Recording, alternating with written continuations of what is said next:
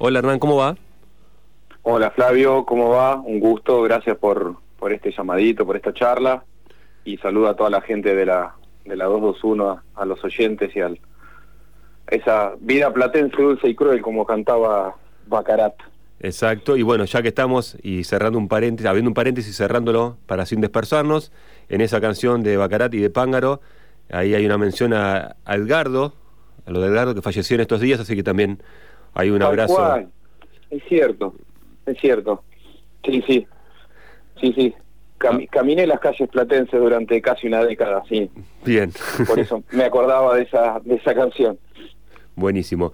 El tema que nos rodea, además de la vida platense dulce y cruel, que transitaste durante una década, como estás contando, es eh, este libro flamante, ¿no? Que tiene que ver Sí, casos abiertos, ¿no? Bueno, siempre la primera pregunta es de rigor, es medio, si se quiere, aburrida y antipática, pero es la que nos permite después adentrar, adentrarnos nosotros en la entrevista y a los oyentes un poco conocer, es esta cuestión de el cómo, eh, vos un poco lo contás, o nos está referido, eh, cómo, se van a, cómo van apareciendo estas crónicas, eh, pero bueno, cómo surge la idea de casos abiertos, de- del libro completo.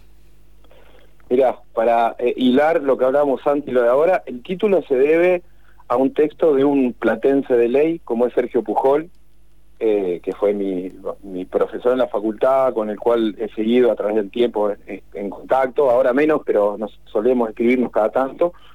Y él escribió hace ya una década atrás el prólogo a una de esas crónicas, y el prólogo se llama Caso Abierto. Eh, el, el libro surge por nada, cosas que nos regaló la pandemia, eh, la- de las pocas buenas, tiempo para rever el material que había y volver sobre él. Eh, de ahí también un poco te decía lo de, lo de la vida platense, porque bueno, estudié comunicación, si bien no me recibí, muchas herramientas quedaron, entonces el, el amor por, por la crónica o por los géneros eh, más ligados a lo periodístico, la literatura periodística, por llamarlo de alguna manera, quedaron ahí dando vuelta y siempre me, me gustó esta, esta cosa picante, la crónica, ¿no? De salir a la calle a buscar la historia. Un poco uno sale a buscar, otro poco se le encuentra.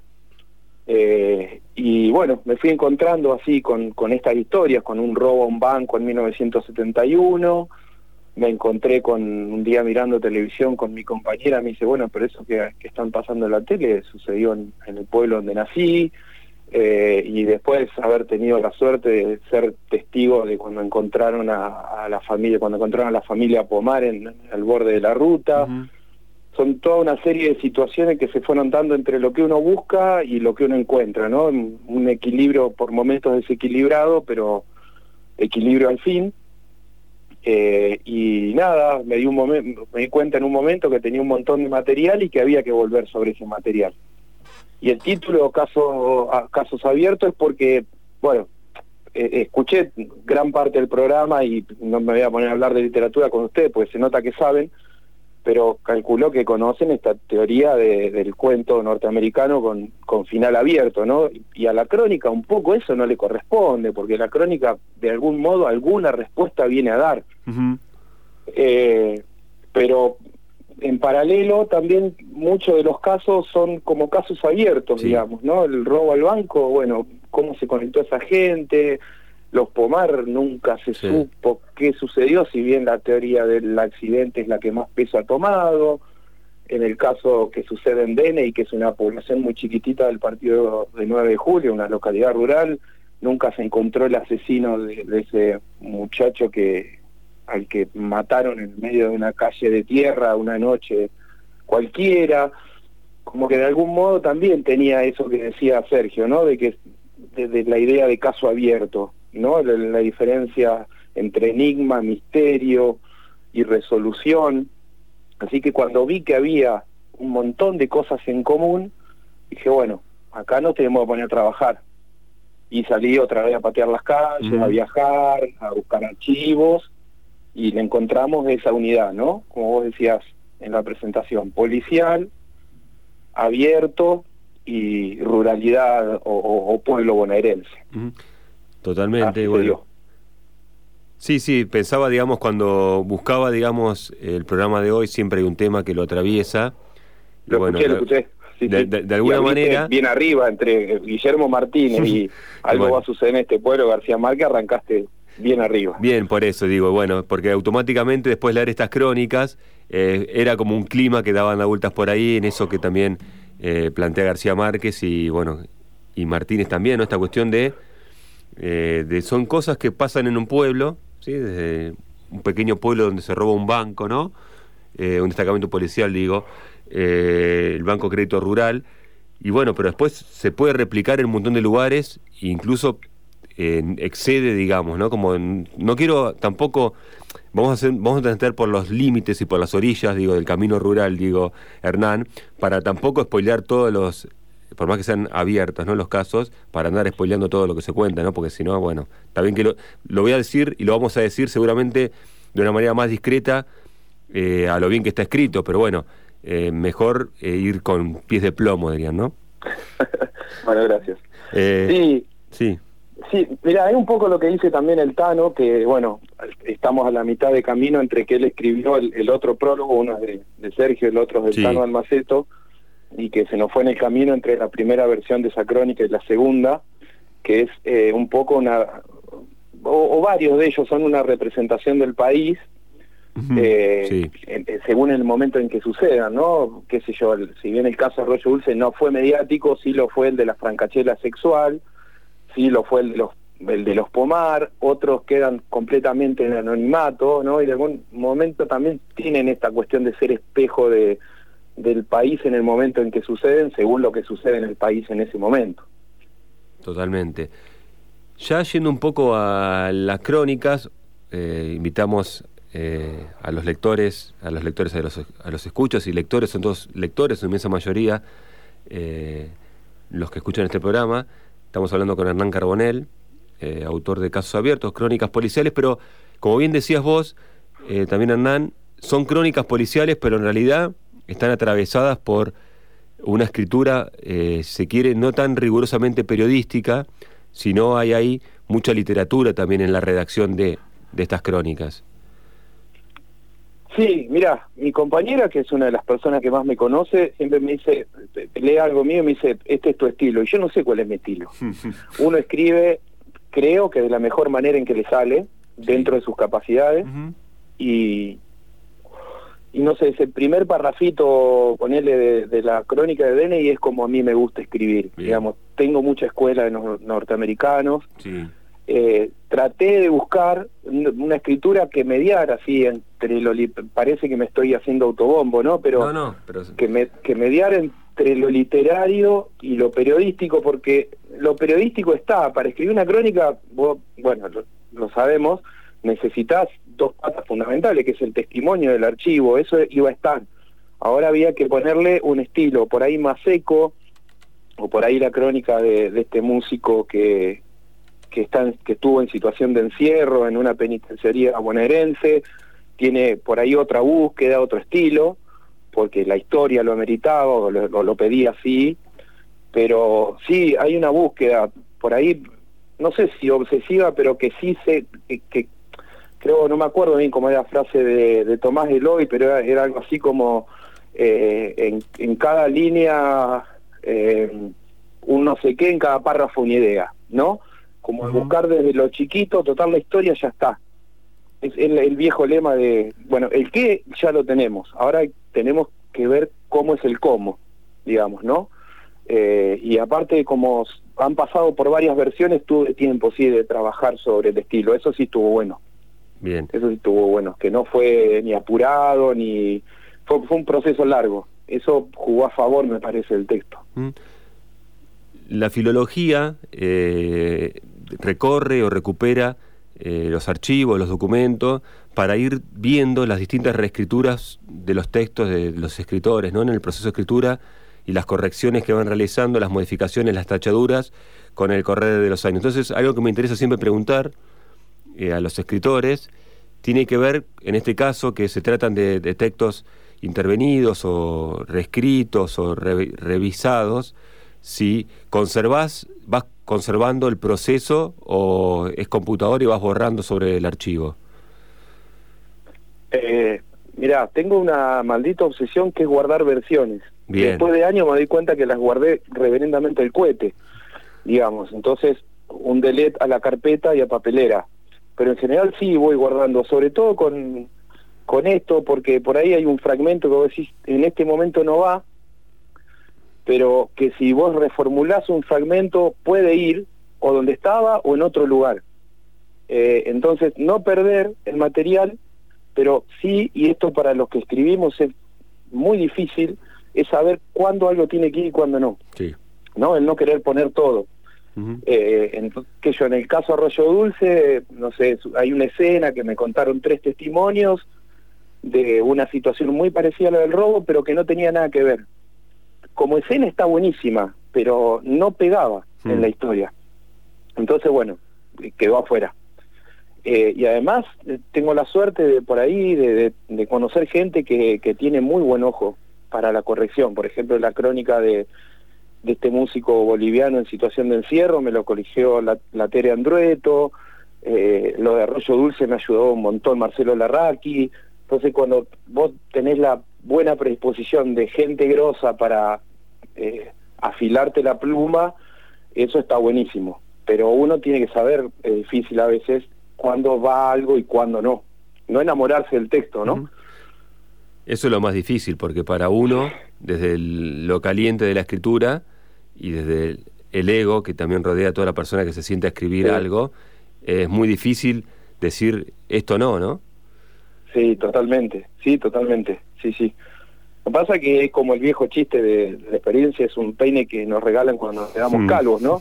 Uno tarda tanto en comprenderlo, a ver, hay gente que lo comprende rápido, a veces tarda más en comprenderlo, bueno, mientras uno tenga una historia para contar está buenísimo. Mientras haya una buena historia para contar y se encuentre la forma, porque después también, eh, volviendo a lo que vos decías antes, hay que encontrar la forma. Yo puedo tener la historia y no puedo encontrar la forma, sí. ¿no? Eh, que son no sé, con un cuento, yo soy muy fanático del género cuento y, el, cuento es eso, es la forma. Totalmente. Y bueno, incluso a veces, eh, y esto sí eh, viene a cuenta de que muchas veces se piensa que escribí que yo, pienso en Osvaldo Soriano, ¿no? Y que siempre le, ¿Cómo? Pongámonos de pie. Exacto, no, obviamente. Eh, digo, siempre endilgaron desde cierto sector, ¿no? Desde el canon y lo que rodea y, y los que se encaran de canonizar escritores y literatura, sí, como que escribía simple y bueno, y vendía mucho, como si escribir simple fuera sencillo, ¿no? Debe ser la cosa más difícil que hay escribir simple. Sí, sí, totalmente. Mira, eh, terminé hace un par de semanas, no sé si tuviste oportunidad de leer la, la excelente biografía del Gordo Soriano que escribió el amigo Ángel Berlanga, muy buena. Eh, y bueno, hablando de pueblos, ¿no? Por ejemplo, eh, cuántas novelas están inventadas en pueblo, en Colonia Vela y demás. Y a mí el estilo de Soriano es un estilo que me gustó siempre, siempre fui, digamos, un hijo de Soriano. También puedo leer a Piglia, por eso, a Borges, digamos, no, no, hay, no es selectivo, pero no, no, la verdad que estoy, estoy, estoy totalmente de acuerdo, ¿no? Es eso que hizo la revista Babel o algunas cátedras de, de, de literatura argentina de, la, de la UBA cuando vuelve la democracia con Soriano es una, es una injusticia literaria, histórica muy grande. Y de algún modo, mira, está en la tecla sí, porque tiene tiene algo de sorianesco eh, el libro, sí, no lo había pensado desde cierta forma de, estructura, el lenguaje. Bueno, en realidad la estructura del caso Arroyo Dulce se la robé completamente a Walsh. Eh, y lo digo sin tapujos, que también es un maestro, ¿no? Obviamente. Para muchos de nosotros. Eh, pero claro, después está el estilo, sí. Es que en realidad cualquiera que escribe es un mejunje de estilos, sí. ¿no? Es una licuadora donde vos metes cosas y bueno, después sale. Y, y si trajiste a Walsh a la mesa, Hernán, eh, y si algo tenía Walsh también, era una obsesión por eh, tachar, suprimir, ir tratar de depurar el texto. Tenía como una obsesión por eh, simplificarlo. Sí, sí, totalmente. Sí, bueno, de hecho, no solamente uno puede leer Operación Masacre, sino los libros que hay alrededor de Operación Masacre. Un tipo que crea libros alrededor de un libro, quiere decir que hizo una, una genialidad. De hecho, el, domingo de una sentada me leí Glaxo de Hernán Roncino, que también es literatura bonaerense, porque su, su trilogía inicial de novelas están ambientadas en una Chivilcoy imaginaria o real al mismo tiempo, y abre con una cita de, de Operación Masacre. Bien. Sí, totalmente. Y ayer leí a Briante, anoche leí a Briante, también bonaerense, en una edición de, de, un platense amigo de Mil Botellas de Ramón. Ramón. Eh, y, y también esos gauchos fumados, como le decía Juan Forn a los personajes de, de la última etapa de Briante, ¿no? Son bien pueblerinos y son hermosos, son para enamorarse. Arispe con su bar y todos los parroquianos ahí dando vueltas y esa mirada campera filosófica que tienen y bueno, y el estilo de Briantes también. Esto, vos, lo agarrás y decís, esto es Briante, no, no, no hay forma de que sea de otra persona. No hay manera de pifiarle. Hernán, estamos hablando con Hernán Carbonel, autor de Casos Abiertos, un libro de crónicas policiales, pero algo más que eso. Eh, les recomendamos que lo lean. Y también aparece algo que, bueno, hablando de pueblos, de ciudades y cosas que se repiten cíclicamente o circularmente, mejor dicho, más que cíclicamente, está el agua también, ¿no? El 2001 y el agua. Sí, sí, bueno, a ver, no, no, no voy a centrar en, mi propia historia porque la historia es el libro, pero yo nací en un pueblo con río, me fui a vivir a La Plata, después a Buenos Aires, la crisis del 2001-2002 me expulsó de nuevo al pueblo, como tantos que nos tuvimos que volver, ¿no? Con la crisis. Eh, y yo siempre dije que haber nacido en un pueblo con río te da un plus que si no lo tuvieras no lo sabrías, ¿no? Mm. Y fue muy loco porque eh, yo estaba reeditando, corrigiendo este texto, que es de 2015, 2016, un ciclo de, tres o cuatro inundaciones históricas que hubo en el momento de la peor sequía en un siglo en la Pampa bonaerense. Entonces digo, ¿no? ¿Cómo uno se enfrenta a esas contradicciones históricas también cuando se pone a escribir? Eh, pero sí, eh, en vez de era un pueblo con mar, como dice la canción, este eh, es un pueblo con río. Y, el río está ahí. O es belleza pura, o es ese lugar donde uno va a recrearse y estar en contacto con la naturaleza, o es una amenaza, ¿no? En época de inundaciones. Y, y bueno, y volviendo al espejo del país, ¿no? Las últimas inundaciones equipararon para abajo, ya no, no se metía el agua en la casa de la gente más carenciada como fue históricamente. Ahora la gente de mayor poder adquisitivo estaba comprando terreno y construyendo sus grandes casonas cerca del río y también caían en la fauce del agua, ¿no? Entonces tiene tiene así como muchas como muchas lecturas. Mencionaste ahí el río, esta cuestión de los pueblos eh, rodeados de río y se me vino rápidamente también otro autor eh, como eh, Saer, eh, bueno, también trabaja ahí esa imagen, ¿no? Sí, poquito más arriba, porque él estaba, él es santafesino, digamos, ¿no? Pero, digamos, las geografías por ahí, eh, bueno, el Paraná se puede hacer un, listado larguísimo de la literatura sobre el río Paraná o del Delta, ¿no? Bueno, hablamos de Briante y hablamos de Walsh, los dos tenían casa en el, sí. en el Tigre, digamos. Sí. sí, totalmente. Sí, es hermosa la literatura orillera, para decirlo de alguna manera. Otro de los ahí de los textos, bueno, que están presentes en estos casos abiertos, de Hernán Carbonel, lo te mencionaste un par de veces, porque dijiste que estuviste, de hecho estás ahí en el momento de la familia Pomar, ¿no? Que parece que hace poco que fue, pero sin embargo fue hace un montón. Y fue, como decís vos, eh, poco creíble, digamos, todo lo que fue pasando y para que la resolución, si se quiere, sea tan absurda, ¿no? Entonces uno siempre piensa que hay, no puede ser eso porque realmente el desenlace es muy absurdo, la, la solución al misterio, ¿no? Sí, mira, eh, la otra vez en una de las presentaciones del libro se me reía porque yo decía que e, ese texto es la crónica de un fracaso, porque durante, durante años anduve entrevistando gente, porque yo quería escribir una crónica larga como es la de, la de Arroyo Dulce o la de DNI. Mm y obtuve buenos testimonios. Hablé con la madre Cristina Villarán, la, esposa de Omar, fallecida, sí. la madre de la familia, o sea, hablé con la suegra de Pomar, Sí. ¿no? Que falleció hace un par de años. Eh, y bueno, con, con vecinos, gente, lo- el dueño del campo donde apareció, digamos, pero después había dos lugares que- que funcionan en realidad como funciona el poder, inaccesibles, que era la parte policial y la parte estatal, digamos. Tornelli era imposible hablar con él y, y la, la policía no quería hablar porque, bueno, eh, con perdón de la expresión muy criolla, se comieron un garrón. Mm. Entonces eh, me quedó así como la espina de... Volvemos a lo que hablábamos antes, yo no puedo publicar una crónica donde no tengo sustento, donde no tengo la información que necesito, la puedo dar como un supuesto, pero la iba a ser crónica de un supuesto en vez de un secuestro, ¿no? Entonces no se iba a poder sostener. Así que me quedó medio como un como una espina clavada ahí, pero el hecho de haber llegado antes de que vayaran, antes de que llegara la prensa, eh, poder esconderme cuando vayaron, del- mi, mi- mi compañera quedó del otro lado del vallado con, con un embarazo de cinco meses, viste, era toda una situación muy loca, un, un fotógrafo amigo diciéndome, me voy a sacar fotos a los cadáveres, querés venir, viste, toda una situación eh, de, una, de un dramatismo terrible y al mismo tiempo medio como bizarra, ¿no? Sí.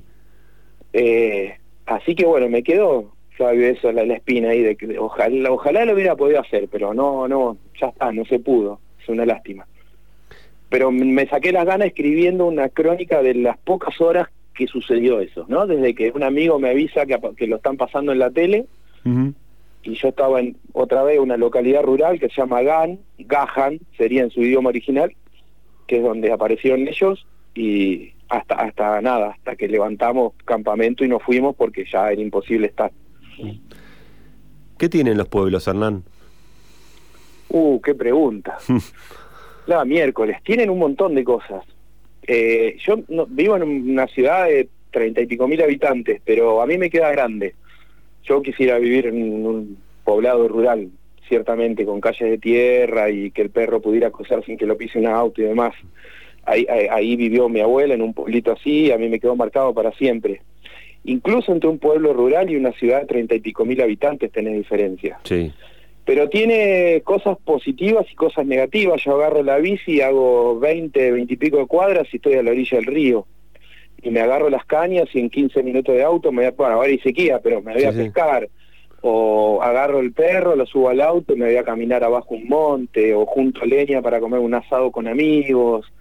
Tiene eso, y después tiene la parte social que es más difícil, ¿viste? Cruzarte todos los días con las mismas personas, si no saludaste se te enoja, che, no, te crucé ayer y no me saludaste, ¿te pasa algo? No, flaco, voy pensando en cómo forma eh, la escaloneta en el próximo partido, ¿viste? Se extraña mucho, el, yo extraño mucho la el eso que te da la ciudad grande como La Plata o Buenos Aires del anonimato, de estar completamente en la tuya y que no no pase nada, ¿no? Tiene sus pros y sus contras, tiene sus beneficios y tiene sus dificultades. Pero bueno, creo que para una cosa que, que hizo la pandemia, que es que mucha gente se fue a los pueblos y empezó una vida nueva que le sorprende, ¿no? Uno por ahí ya la tiene más manchada esa cosa. Hoy capaz que yo tendría que hacer la adaptación al revés. Para mí, si Claro. tuviera que volver a La Plata, me costaría un montón. Las veces que fui últimamente, estacionar es un parto en La Plata, ¿no? Totalmente. Eh, entonces tiene tiene mucho de eso, tiene sus dificultades y sus y sus bellezas también. Pero eh, creo que en, en la idiosincrasia de uno está está está instalado. Naciste acá, Bien. te fuiste, volviste, no importa si te quedaste en otro lado, eh, pero nada, es una marca. Ni hablar. Mencionaste al pasar ahí la dificultad de los pueblos de lo social y automáticamente se me vino a la cabeza, porque uno va asociando cosas de manera random, eh, a. Puig y su Villegas, ¿no? Que también no le fue fácil tampoco en el pueblo, ¿no? Esta cuestión de ver las mismas caras y las mismas situaciones y la chatura y la, sequi- la sequedad de un pueblo que siempre dice que era muy seco, ¿no? Totalmente. Eh, digo, hay que, hay que, mira, yo estoy muy de acuerdo, esta es una discusión que he tenido con varios amigos. A mí me parece maravilloso las universidades regionales, ¿no? Acá tenemos la nueva en Pergamino y Junín, eh, está buenísimo que la gente tenga acceso a la educación cercana porque no tiene plata para irse a vivir en una gran ciudad, pero irse del pueblo, de la ciudad donde naciste, No importa si después te volvés por X causa, pero irse a tener una experiencia ajena al entorno social en el que creciste es fundamental. Puig se tuvo que ir y no volvió, porque es cierto que hay un concepto de libertad en los pueblos, de que si vos decís todo lo que pensás, a los 15 días te da la vuelta a la cara a la mitad del pueblo. Sí. No pues, tenés que medir tu vida por quién te da vuelta la cara o no, pero son rasgos sociales, que, o sea, Puig es el mejor ejemplo, ¿no? Eh, pero qué sé yo, son configuraciones sociales que, qué sé yo, Puig es grande y Villegas sigue siendo el mismo pueblo de siempre. Habrá crecido, lo perdonó, eh, hay una, no sé si viste el documental ese sobre la bibliotecaria, que es genial, ahora no me acuerdo cómo se llama, Regreso a Coronel Vallejos, creo que se llama, es buenísimo el documental. Eh, hay un montón de cosas, pero bueno, en su momento Puig fue el enemigo del pueblo. Totalmente. Buenísimo. Hernán Carbonel, autor de Casos Abiertos, un libro de crónicas policiales que les sugerimos que busquen y consigan. Y bueno, Hernán, muchas gracias por tu tiempo con Maldición Eterna. No, eh, Flavio, a vos. Eh, y Maldición Eterna es un homenaje a Puig, ya que estamos, ¿no? Sí, sí, sí. Maldición Eterna a quien escuche este programa, sería el nombre entero. Está bien. O a quien lee estas páginas es lo mismo. Exacto. Tal cual. No, gracias a vos, Flavio. Un, abrazo y siempre está buenísimo eh, hablar de, literatura y de periodismo y, más si es con La Plata, que siempre está ahí dando vuelta en el pasado. Buenísimo. Te mando un abrazo grande, Hernán. Otros para vos y para la gente de la radio.